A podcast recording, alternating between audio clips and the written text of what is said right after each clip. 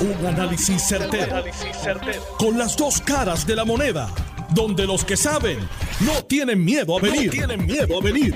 Esto es el podcast de Análisis 630 con Enrique Quique Cruz. 5 y 4 de la tarde de hoy, miércoles 7 de septiembre del 2022. Te están escuchando Análisis 630. Yo soy Enrique Quique Cruz y estoy aquí de lunes a viernes de 5 a 7 en línea telefónica el presidente de la Cámara de Representantes, Rafael Tatito Hernández. Buenas tardes, presidente. Muchas gracias por atendernos.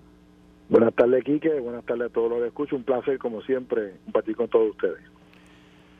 Bueno, el gobernador eh, ha dicho que de, primero dijo dejen de pasarse la bola ayer y hoy dijo que paren también de estar pidiendo la renuncia de Fermín Fontané porque eso es una distracción, que él no se va a distraer, que todos se unan a fiscalizar a Luma. ¿Cómo usted ve esas últimas expresiones?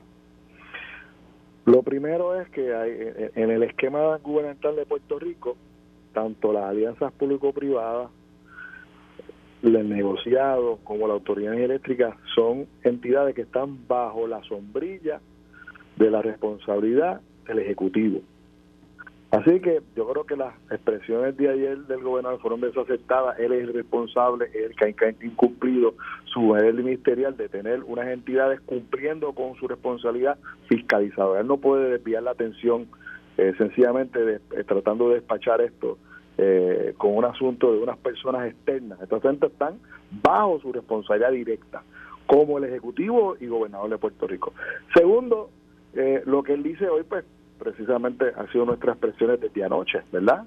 consistentemente eh, el, PNP desde su convención eh, ha ido uh, reclamando la salida de Fermín, incluyendo el, el portavoz institucional del Partido Nuevo Progresista, que es el senador Carmelo Río, que todo el mundo sabe que cuando habla Carmelo está hablando el gobernador. La estrategia no le funcionó al gobernador de desviar la atención, sencillamente tirándole eh, todas las causas y las culpas de todo lo que está ocurriendo a Fermín. La gente lo entendió, yo lo dije ayer, al que hay que despedirle es a Luma, no es a Fermín. Fermín está cumpliendo una política pública aprobada eh, de forma arbitraria por el PNP que no funcionó. Yo, y tú sabes que, que lo hemos discutido, yo creo en las APP, yo creo de la misma manera que creo un contrato o creo en una hipoteca o creo en un modelo de, de transacción de las partes. Hay contratos malos, hay hipotecas malas y hay APP malas. Esta es una APP mala que yo considero que hay que mejorar. Y yo creo que lo que él tiene que hacer, más allá de decir vamos a fiscalizar, vamos a hacer los cambios, vamos a reclamar esos cambios y vamos a mejorar esta, esta transacción para Puerto Rico y, y vamos a ver si, si él sí tiene esa voluntad para, para, para hacer el cambio. Nosotros nuestra posición institucional en la Cámara, tú la sabes, la hemos discutido, es, es prescindir del contrato y venir con un contrato nuevo mejorando obviamente la política pública, reconociendo dónde están las fallas, y hacer un contrato nuevo que, que a futuro, ¿verdad? Podamos tener un sistema resiliente que cumpla con, con las expectativas que todos, ¿verdad? Eh, eh no, eh, estamos reclamando y que no hay que ser perito electricista, no hay que ser ingeniero eléctrico ni un administrador para saber que estamos pagando siete veces más por un sistema más deficiente de lo que teníamos antes. O sea, yo interpreto o entiendo que usted no está empujando el que se cancele el contrato de Luma, sino que se renegocie y se mejore. Bueno, yo creo que Luma como institución, y fíjate, mira qué sencillo, eh, lo, voy a explicar al país.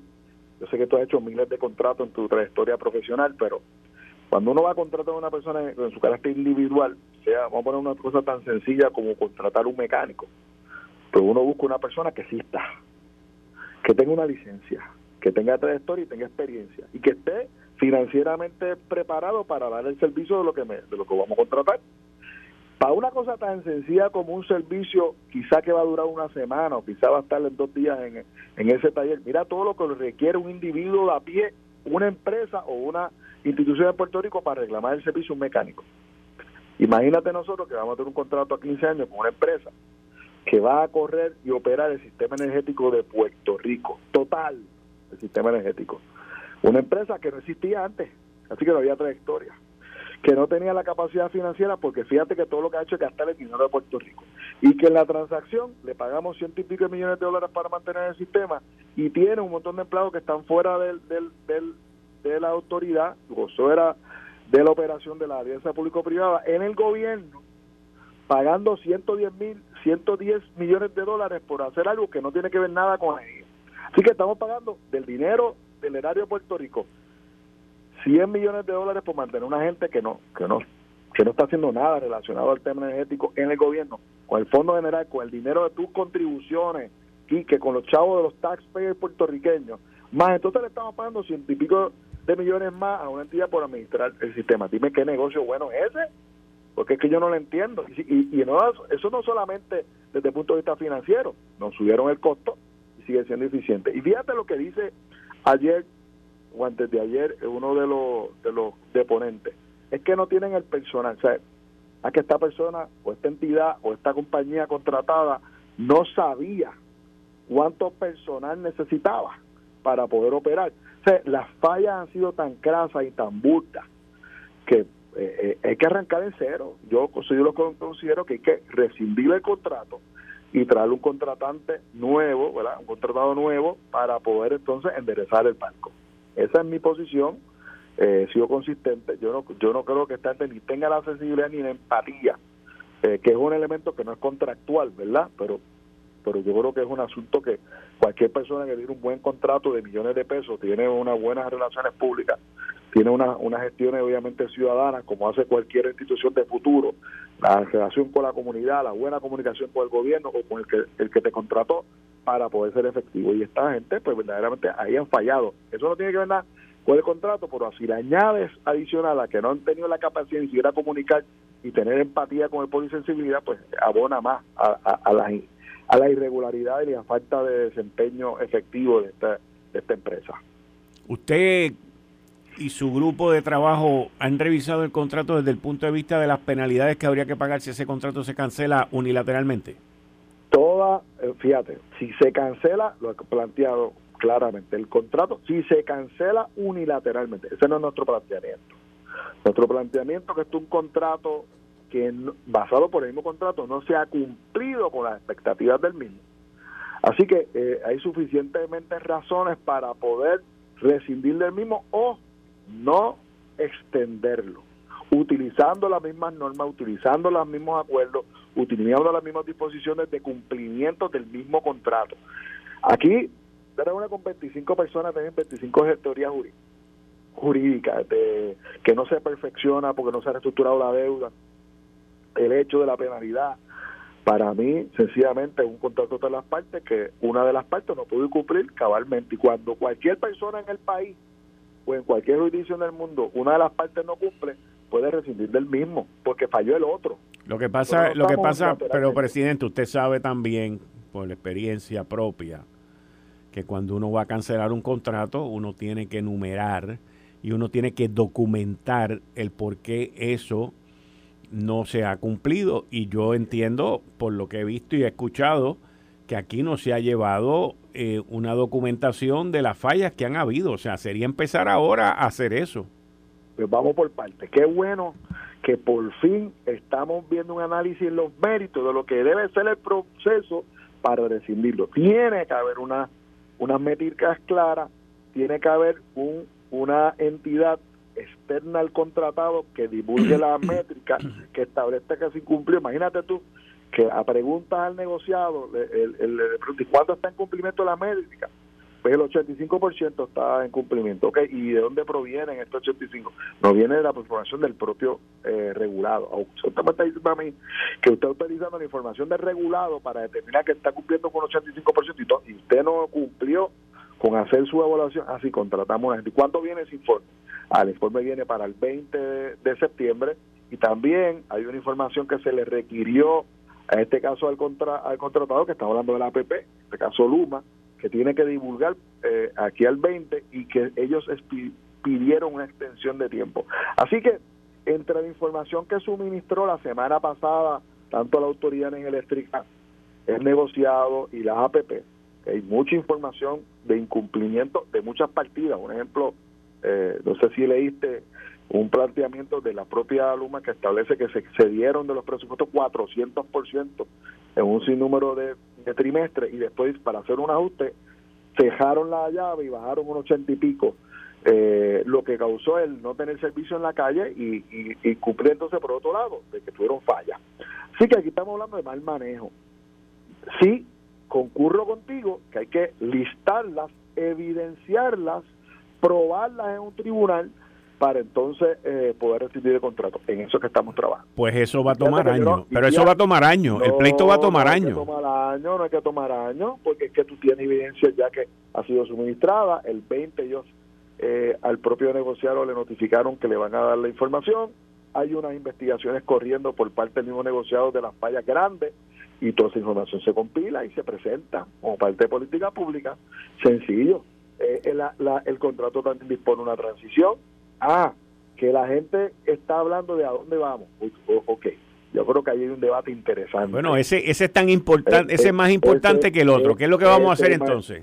Pues mira, pues yo te voy a hacer, por lo menos, lo, no sé no sé si viste que nosotros nos pusimos a encuestar qué dice la gente, hacia dónde debemos de ir, interesantemente. Pero presidente, presidente, ¿cómo usted le va a preguntar a la gente qué quieren si lo que tenemos para darle es pan y agua, no steak? pero pan y agua, pues pan y agua hay que darle. Pues entonces lo primero es... Pero no se levantan falsas expectativas.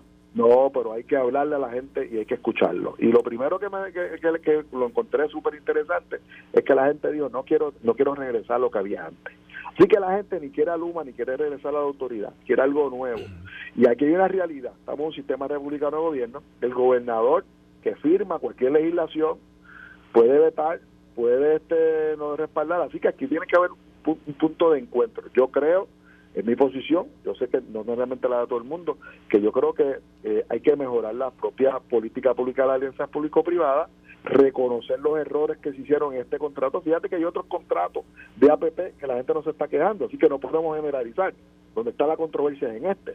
Mejorarlo y realizar un contrato nuevo de una entidad que exista, que tenga trayectoria, que tenga la experiencia, que tenga la, la, capacidad financiera para cumplir, que tenga eh, gente que uno pueda preguntarle y cómo esta gente funciona aquí, han sido efectivos, comunican, atienden efectivamente los procesos, porque al final el personal que están utilizando es de aquí, las corporaciones y, la, y los proveedores son de aquí, lo que, lo que están decidiendo es traer obviamente uno de afuera mira, pues vamos a hacer algo nuevo, pero al final los recursos que están utilizando son gente de Puerto Rico. Así que el problema es manejo. Y no podemos decir que es un, un, asunto sindical ni organización laboral, porque también Luma tiene una estructura eh, organizada laboralmente. Así que eh, el problema, obviamente, de esta controversia no son los trabajadores de Puerto Rico, ni los profesionales de Puerto Rico, obviamente fue la administración. La administración que se manejó mal en la autoridad y la administración que se, que se ha manejado mal en Luma. Yo vuelvo y repito, y este es un tema bien filosófico, o sea que yo estoy pro business local, eh, el problema no es si el modelo es público o privado, tiene que ser bien fiscalizado. Y ahí falló el gobernador, fallaron los legisladores del PNP, sencillamente por el tema ideológico. Yo no estoy en contra de la visión de que sea alianza público-privada, pero se tiene que fiscalizar, tiene que levantar la voz, aquí falló, tiene que ajustar, y eso no se dio, sencillamente porque querían darle para adelante a este modelo. Hay que mejorarlo, tiene con mucha madurez política, hay que mejorar la política pública para que la próxima transacción evite todas estas controversias de falta de transparencia. Mira, ¿cuál era la queja de, la autoridad? Que había corrupción, que se contrataban entre ellos esta empresa trajo a un ex vicepresidente de la entidad y le dio un contrato de mantenimiento de áreas verdes sin tener la experiencia.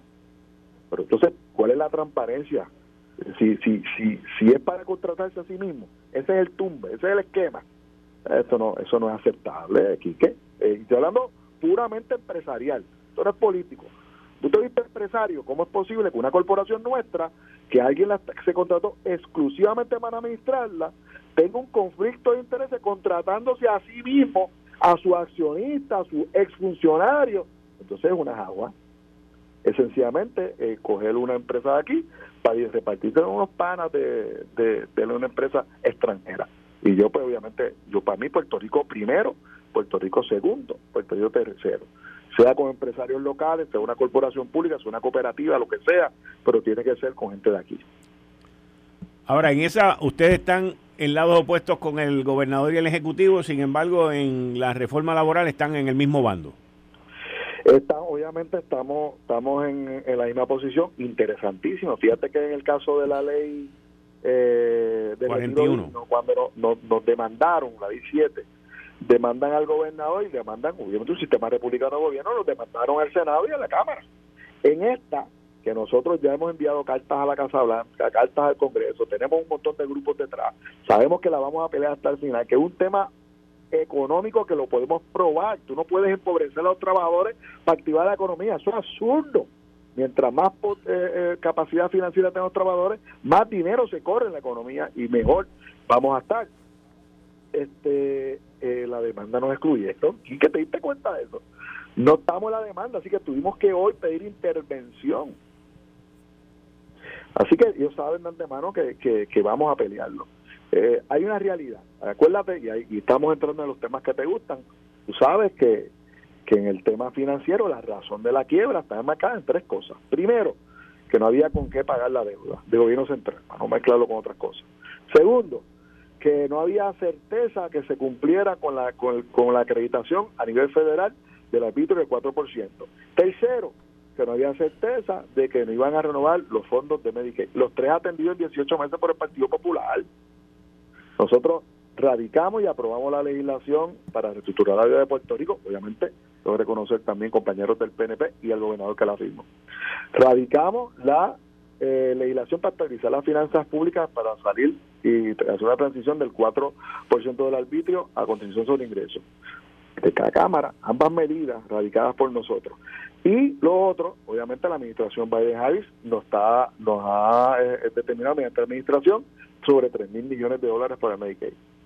Los puntos que basaban en que Puerto Rico financieramente había colapsado en el 2017 cuando eso se aprobó.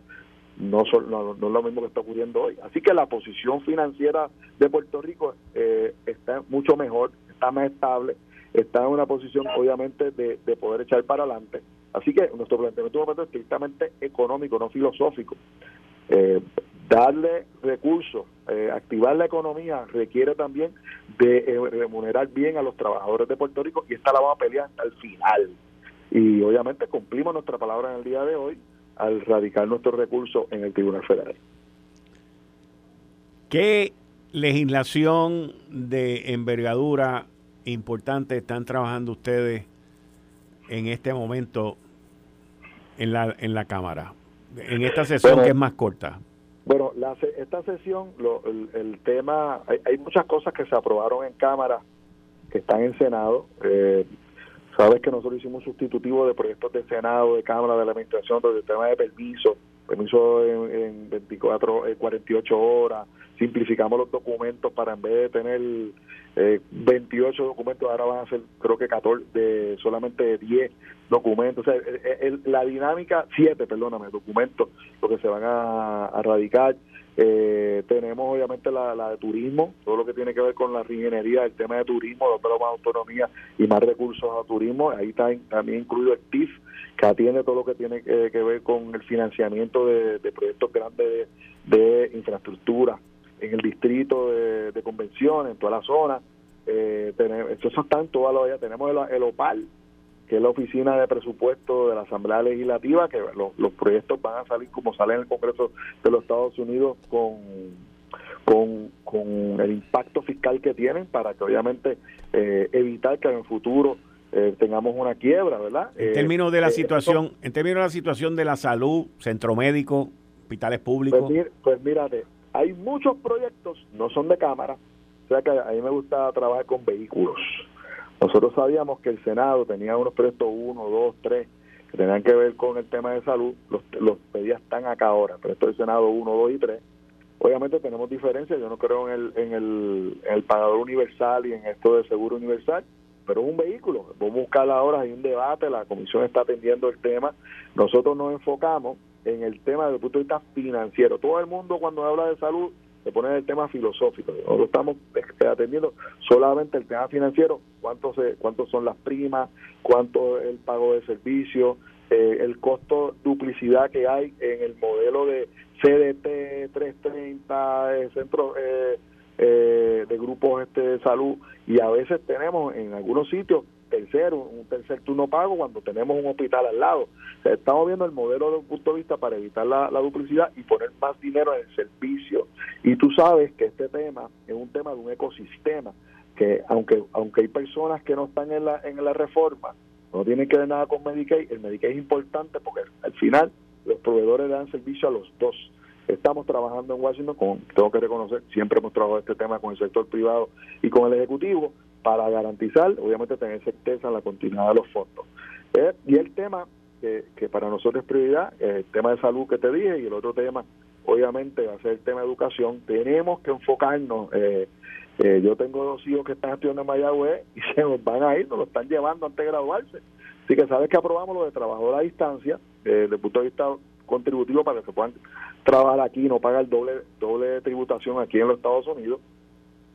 Ahora se va a aprobar el tema laboral para que no le aplica, como se hizo, como se hizo con Lustanza de Aguadilla, el, el Estado de Derecho local a ese empleado a distancia, sino que eh, hay muchas empresas que no tienen presencia aquí, no quieren que le apliquen las leyes laborales de aquí y fomentar ese trabajo a distancia. Y lo otro es crear eh, y, y fomentar que tanto el sistema de educación de Puerto Rico como la universidad, y vamos a atender un proyecto que es de reforma universitaria que ya está radicado, y otro proyecto se llama el Creando Ciudadanos, podamos producir gente eh, que pueda estar apta para eh, poder ser competitivo. Ejemplo, o sea que yo vivo en Dorado, en Dorado para trabajar en Walgreens tiene que ser bilingüe. O sea, esto no es un issue de estatus. Si, si tuviéramos una población grande de gente del oriente, pues poníamos cantonés también. Esto es un issue pragmático. Sin, sin, sin dominar el inglés, un montón de clientes que no vas a poder atender y el patrono no te contrata. Eso es un requisito, parte del ofrecimiento de la escuela, el que, el que la escuela esté dirigida a que ese joven, cuando salga, pueda estar apto a competir en el espacio laboral de donde vive. Así que son cosas tan sencillas como esa, como eh, ajustar el ofrecimiento académico a lo que reclama como requisito la industria, los sectores económicos donde uno reside. Así que para mí el tema prioritario, fuera de lo que ya está en el pipeline en el Senado, salud y educación. Esos son los temas prioritarios en, la Cámara. Eh, obviamente siempre se atienden 20 cosas eh, de controversias que se atienden, eh, que, obviamente vienen oportunas y hay que atenderlas con, con, prioridad, pero esos son los dos temas que, queremos adelantar en este en esta sesión. y aprobación de medidas. ¿Y pelón? De aprobación de medidas. O sea, hay cosas que se cocinan para la otra, pero queremos aprobar medidas en esos dos temas. Presidente de la Cámara, Rafael Tatito Hernández, muchas gracias por estar con nosotros aquí en Análisis 630. Muchas gracias. A las órdenes siempre, un abrazo. Bien. Eh, estás escuchando el podcast de Noti1. Análisis 630 con Enrique Quique Cruz. Tú estás escuchando Análisis 630. Yo soy Enrique Quique Cruz y estoy aquí de lunes a viernes de 5 a 7. Este pasado fin de semana, la exgobernadora Wanda Vázquez le dio retweet en su cuenta de Twitter a un a una cuenta de Twitter que se llama Fue Dicho. Y esa cuenta Fue Dicho, pues tenía un, un mensaje de Mahatma Gandhi. Y es interesante cómo la, la ex gobernadora se mantiene activa y enviando sus mensajes. Este es el segundo, desde el 27 de agosto ya van dos. El juez todavía, el juez Arias Marswatch todavía pues está evaluando sobre eh, si ella violó o no violó o qué determinación él va a hacer sobre el tuit del 27 de agosto, donde también utilizó una frase de un abogado en África del Sur que defendió a Mandela Bram Fisher. Ahora es Mahatma Gandhi. Y eso, aparte de que Fiscalía Federal en ese caso levantó rápido la bandera, se quejó y pidió que se hiciera algo, y el juez todavía pues le dio creo que es hasta el 12 de septiembre, que es el próximo lunes, para que contesten y él tomar una determinación, no ha privado a que Fiscalía Federal, en este caso, continúe sometiendo mociones, sometiendo documentos, que a la misma vez esas mociones y esos documentos se convierten en público y en noticia.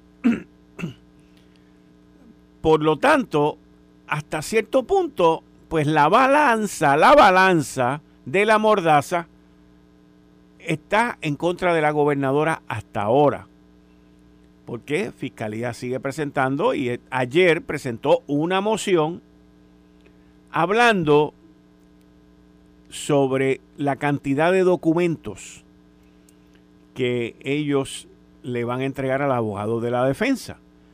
Están hablando de que tienen 24 grabaciones y que también les van a entregar en términos de documento, ahora no dicen mil páginas o cinco mil páginas, ahora dicen, le vamos a entregar 16 gigas de documentos. Miren, miren a dónde hemos llegado con estas cuestiones electrónicas. Y cuando usted dice, bueno, pues que son 16 gigas, mi primera reacción es, en mi cuenta de correo electrónico de Google, Google me da 15 gigas. Diablo, y ahí hay email en bruto. Y ahí hay documentos en bruto. Así que la Fiscalía Federal tiene 16 gigas. Ahora, ¿qué son 16 gigas? Vamos a ponerlo en un giga, un giga, un giga. Son más, un giga, no 16, un giga. Son más de 100 mil páginas de correo electrónico. Un giga, un giga. En términos de Microsoft Word y los files de Microsoft Word, pues ahí estaríamos hablando de que un giga son 65 mil páginas. Slides de PowerPoint. El, el, PowerPoint que se utiliza de Microsoft para hacer presentaciones. Un giga porque eso tiene fotografías, aquí hay fotos también. Un giga de Microsoft de PowerPoint son 17.500 páginas. Ahí incluye fotos. En términos de fotografía, un giga son 15.500 páginas. Pues multiplique eso por 16 y más o menos entre fotos y documentos, eso es lo que la Fiscalía Federal le va a entregar a la defensa. En adición, le dijeron al tribunal que por lo extenso y voluminoso de los documentos que van a entregar, ellos entendían que la defensa pues le iba a tomar más de 70 días. 70, 70, 70 días. 70 días examinar toda esta prueba y por eso había que retrasar los procesos y no se espera que este juicio comience hasta enero del 2024. Miren qué cosa más interesante. Enero del 2024. O sea, nosotros vamos a estar viviendo esta novela en vivo y a todo color en, en el año eleccionario. Ahora, en esta moción presentada ayer por Fiscalía Federal, ellos introducen una, invocan una ley que si la defensa la quiere la quiere protestar, pues no hay ningún problema, pero ellos están diciendo, miren, en estos documentos que nosotros le vamos a entregar a esta gente, a la defensa, nosotros queremos invocar la ley CIPA. Esa ley es la ley, cuando digo CIPA es CIPA. Y esa es la ley de procedimiento de documentos que son clasificados, que están clasificados. ¿Por qué se invoca esta ley según Fiscalía Federal? Porque ellos entienden que aquí hay una serie de documentos que son documentos que están clasificados, que tienen que ver con la seguridad nacional. La seguridad nacional de los Estados Unidos. Yo tuve la oportunidad de entrevistar hoy a Carlos Case y hablamos sobre esto. Y él me dice, mira aquí que eso... Ah, también la Fiscalía menciona que hay documentos que tienen que ver con dos investigaciones paralelas. Son investigaciones que se están llevando, aparte de estas acusaciones, en paralelo.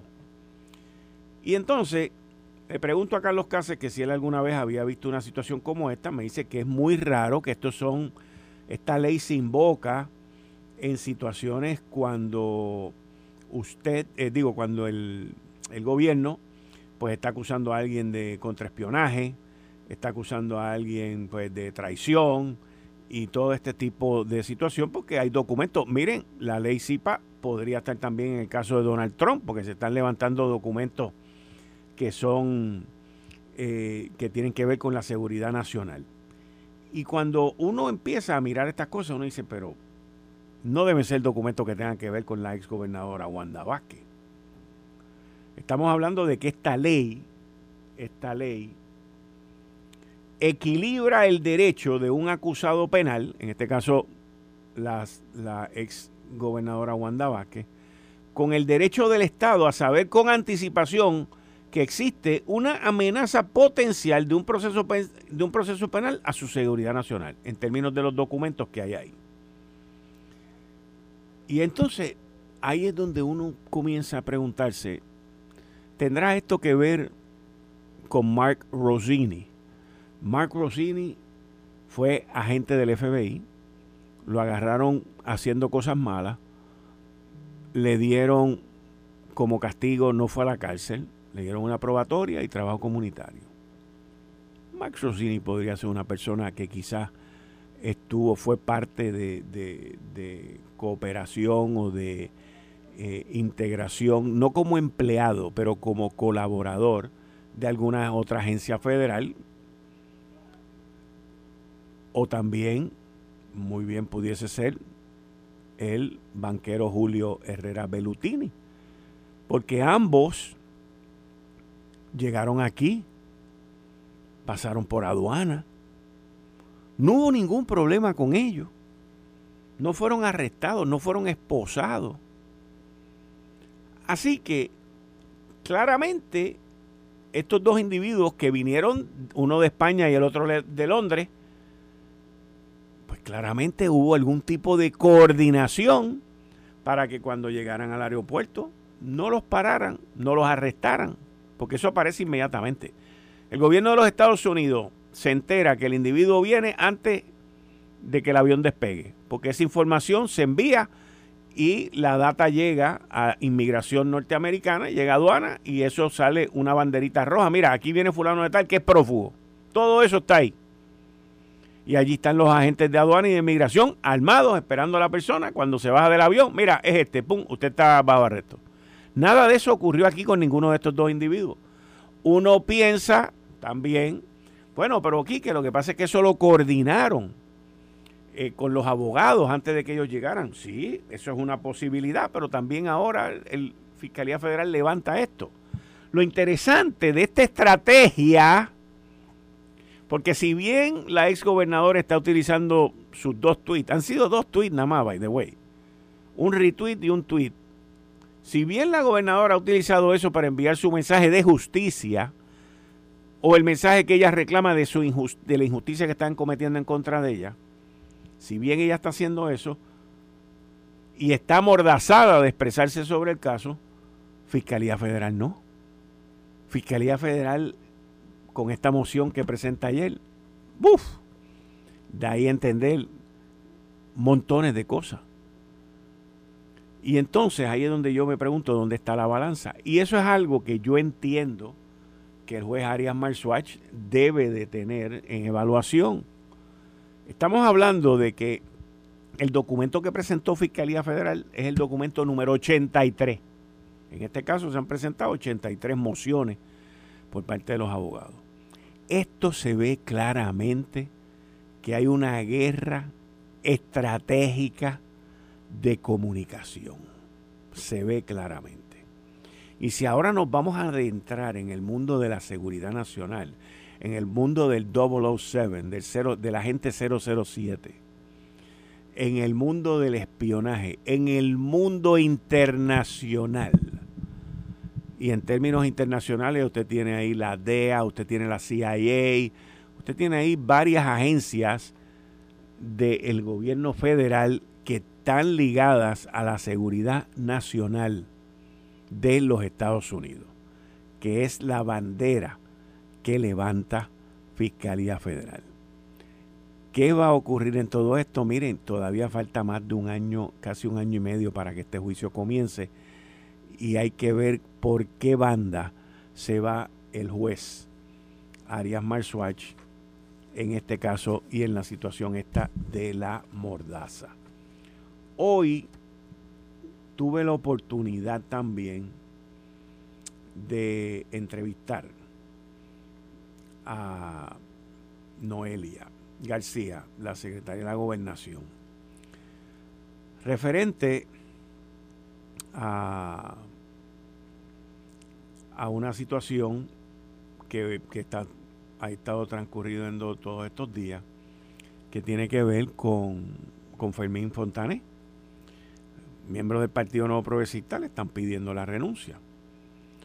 Y Noelia, en en su característica de cómo es ella y cómo ella habla, pues dijo la verdad y reconoce las cosas como son. A mí honestamente me sorprendió de cómo ella empezó, pero empezó derechito y diciendo las cosas como son. Vamos a escucharla. Esto fue hoy en Lo Sé Todo. Secretaria, muchas gracias por estar con nosotros aquí en Lo Sé Todo. Como siempre, bienvenida. A todo el que. Secretaria, varios líderes del Partido Nuevo Progresista en el Senado, Tomás Rivera Chats y otros han pedido la renuncia luego de la vista pública el pasado lunes ante la Comisión de Energía que preside Luis Raúl Torres del licenciado Fermín Fontanés. Eh, Fermín Fontanés durante la mañana de hoy dice que no se va. ¿Todavía goza de la confianza suya y de la confianza también del gobernador? El licenciado Fontanés goza de la confianza mía y del gobernador. Eh, yo tuve la oportunidad de ver completamente la vista. Y pues sí, el, licenciado se equivocó en, en, unas expresiones que hizo. Eh, partió de la premisa de que había un plan que era, que era un plan que no se había que era un plan que no se había aprobado y la realidad es que el plan no tiene que ser aprobado porque sencillamente se sustrae específicamente lo que ya dice el contrato y la ley. Así que es un plan que ya se está eh, implementando y que básicamente identifica la responsabilidad de cada uno de los componentes de fiscalización del contrato de Luma. Es una gestión que todos los días hacemos y que no solamente le corresponde a la P3, le corresponde a Energía Eléctrica, ahora a la nueva Oficina de Asuntos Energéticos, eh, al negociado y a varios componentes que trabajan todos los días en la, en la fiscalización que sí ocurre a la compañía. ¿Y quién va a levantar la bandera roja según el artículo 14 y el artículo 15 cuando Luma no esté en cumplimiento? ¿Quién va a hacer esa carta? ¿Quién va a generar ese documento? La operación diaria de una falla de Luma la, la identificamos en la operación y esa operación se monitorea diariamente en lo que son los informes trimestrales, el negociado de energía tiene la responsabilidad de ley de analizar e identificar cuando hay una falla. Y el incumplimiento con contrato es eh, el, la P3 como tal. Pero en la operación diaria, energía eléctrica y ahora la, la, Secretaría Auxiliar de Asuntos Energéticos, vamos a estar vigilando diariamente la operación de Luma. El gobernador insistió ayer que sigue vigilante a los cambios gerenciales en Luma, que no han ocurrido. ¿Ustedes esperan que haya algún cambio? Sí, completamente. El gobernador dio tres, eh, hizo tres, tres, exigencias. Cambios en la gerencia para que haya más apertura con la comunicación, una estrategia y duplicar la estrategia de, manejo de vegetación y aumentar la cantidad de, de, empleados que hay en el field trabajando, no solamente la vegetación, sino la atención de los apagones para reducir el tiempo de respuesta. Hemos visto cambios, pero no nos vamos a quedar ahí. Vamos a insistir en que queremos más y no vamos a parar y van a continuar en observación hasta tanto y en cuanto superen nuestras expectativas. Secretaria, nosotros ayer en producción tratamos en más de una ocasión de comunicarnos con prensa del Departamento de Salud, con el secretario de Salud, sobre unas alegaciones que nos trajo aquí un doctor, un internista de situaciones que estaban ocurriendo en el hospital pediátrico. Luego en la noche el secretario de Salud hizo unas declaraciones por escrito. ¿Usted tiene alguna información al respecto?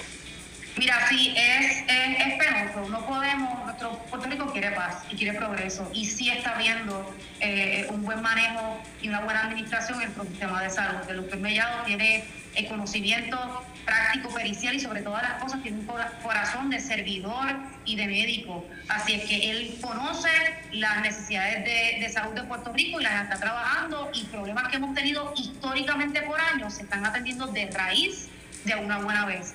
No solamente en atender y en, y en mejorar los contratos a los médicos para que le paguen más, porque la realidad es que tenemos que pagarle más a nuestros médicos. Estamos aumentando el salario del personal técnico que asiste a los médicos para que puedan de facto realizar sus labores y estamos mejorando las facilidades y las herramientas que tienen los médicos para seguir trabajando.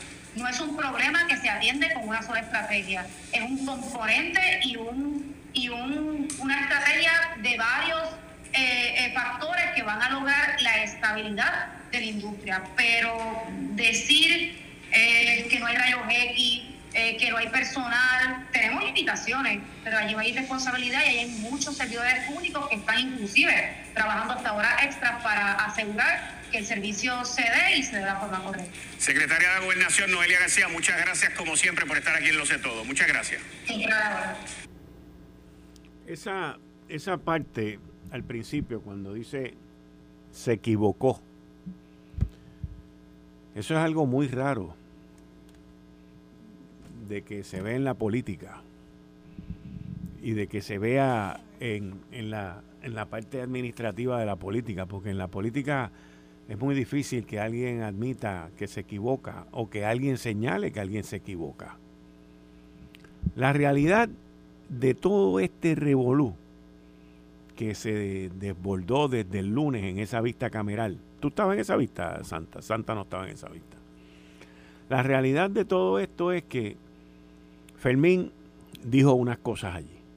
Y eso está en récord. Y lo dijo bajo juramento. Y eso no hay quien lo borre. Pero les tomó más de 24 horas el formular un plan y decir lo que dijeron esta mañana. No estoy hablando de Noelia García, estoy hablando de Fermín, porque escuché una entrevista que él hizo esta mañana, donde él dijo que el plan, el famoso borrador, que había pedido él 48 horas para entregarlo, que estaba hecho porque era el mismo que se estaba utilizando hace un año. Eso, ahí se deben haber facturado mínimo como 50 o 100 horas de abogado pensando en cómo rayo íbamos a salir de este lío y esa fue la solución que trajeron. La realidad de todo esto es que no se puede salir con una historia la época de los cuentos ya acabó. Y todavía mucha gente tiene en su memoria esas, esos comentarios del pasado lunes de que no existe un borrador, porque no existe un borrador, no existe un plan, si no lo hubiesen publicado. Ya hoy tú salí y decías, aquí está, miren, aquí está, presidente de la Comisión de Energía y todas las eléctricas cumbres eh, Luis Raúl Torres, aquí está, mire lo que usted me pidió. Eso no existe. Bueno, pues la solución, alguien, alguien, alguien cobrando a 100 pesos la hora, pero por 20 horas para pensar en esto, le dijo, no, no, vamos a decir que tenemos el viejo y que esté en curso. Eso se lo come alguien, yo no me lo como ni me lo mastico. ¿Cómo se resuelve esto? Esa es la pregunta. ¿Cómo se resuelve esto? Esto se resuelve de la misma manera como resolvió la secretaria de Gobernación, Noelia García, la pregunta que yo le hice. Se resuelve diciendo la verdad. Porque por más inteligente que usted sea, por más duro que usted sea mintiendo, y no estoy diciendo que aquí nadie está mintiendo, es muy difícil usted guardar la secuencia de los embustes. Por eso es que la verdad siempre sale. Y el que dice la verdad nunca se equivoca. El que dice la verdad nunca se equivoca, porque solamente tiene una verdad. ¿Qué hay que hacer aquí? A mí me preguntan. Me dicen, mira, ¿qué hay que hacer aquí? Bien sencillo. Todo este revolú se ha llevado al gobernador enredado. Yo lo dije hace más de seis meses en mi columna en el periódico El Nuevo Día y también dije en la columna hace más de seis meses que el gobernador iba a cambiar de opinión sobre Luma y cambió antes de lo que yo esperaba. Pero con todo esto que le he dicho no se ha resuelto nada. Aquí hay que empezar a documentar, aquí hay que empezar a supervisar y aquí hay que empezar a traer a Luma a la mesa. ¿Cómo se hace eso? El problema es que esta gente no sabe cómo hacerlo. Ese es el problema. Esta gente nunca han hecho eso. No lo ha hecho ni el secretario auxiliar de Asuntos Energéticos Lumáticos. No lo ha hecho Fermín. No lo ha hecho nadie, ni los asesores de Fermín. ¿Por qué? Porque ellos nunca han tenido esa experiencia en su vida de cómo supervisar algo de lo cual ellos no tienen el control. Y eso se hace no estableciendo métrica, no estableciendo 20 programas, ni procesos, ni documentos, ni poniendo a 20 asesores a facturar. No, eso se establece un proceso diario, siete días a la semana, porque esa gente trabaja siete días a la semana, de una cosa que se llama debrief. ¿Usted sabe lo que es un debrief? Santa sabe de lo que yo estoy hablando que es un debrief. Un debrief es donde usted se sienta con todos los principales caracteres y actores de la operación de Luma por la mañana, los jefes, no los que están trepados en los postes ni nada, los jefes, y ellos se sientan allí y dan un reporte por unidad de qué fue lo que cada uno de ellos hizo.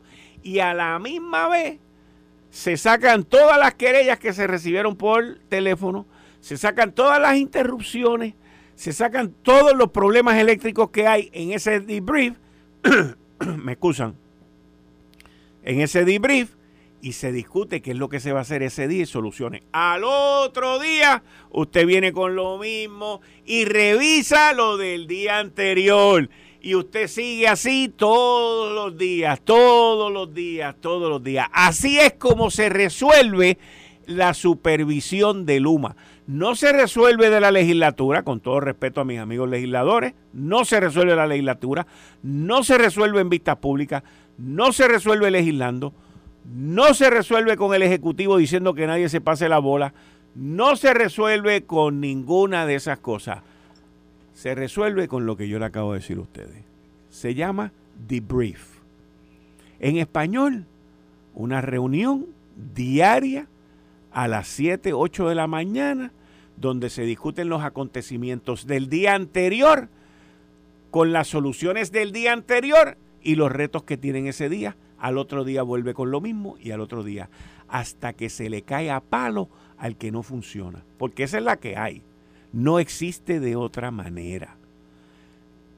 Nosotros, yo por ejemplo, que he estado involucrado y he estado responsable de operaciones que tienen que ver con otra industria, manejamos ese tipo de situación así yo tenía en una época una responsabilidad de 13 aeropuertos, no de 13 aeropuertos, eran como 18 aeropuertos, pero de 13 islas alrededor del Caribe. Yo no podía estar en las todas las islas, pero yo recibí una documentación. ¿Cuántas maletas votaron en República Dominicana? ¿Cuántas maletas votaron en Santiago de los Caballeros? ¿Cuántas maletas votaron en Puerto Plata? ¿Cuántos pasajeros se quedaron a pie? ¿Cuántos aviones se atrasaron? todo, todo, todo, todo, todas las métricas ahí, pa, pa, pa, pa, pa. Y por la mañana nos sentábamos y lo discutíamos.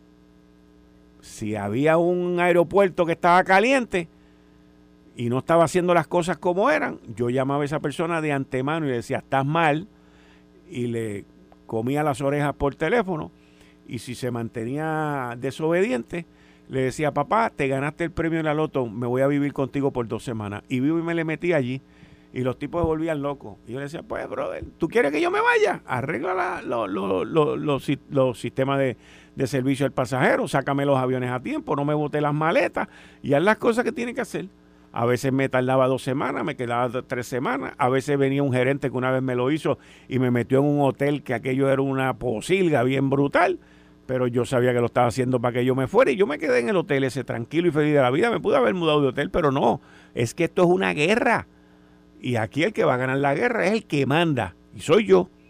Y se acabó. Cuando tú quieras que yo me vaya para casa, enderezate. Y by the way, así lo hago todavía. Así lo hago todavía. Esto fue el, podcast de Notiuno. Análisis 630 con Enrique Quique Cruz. Dale play a tu podcast favorito a través de Apple Podcasts, Spotify, Google Podcasts, Stitcher y notiuno.com.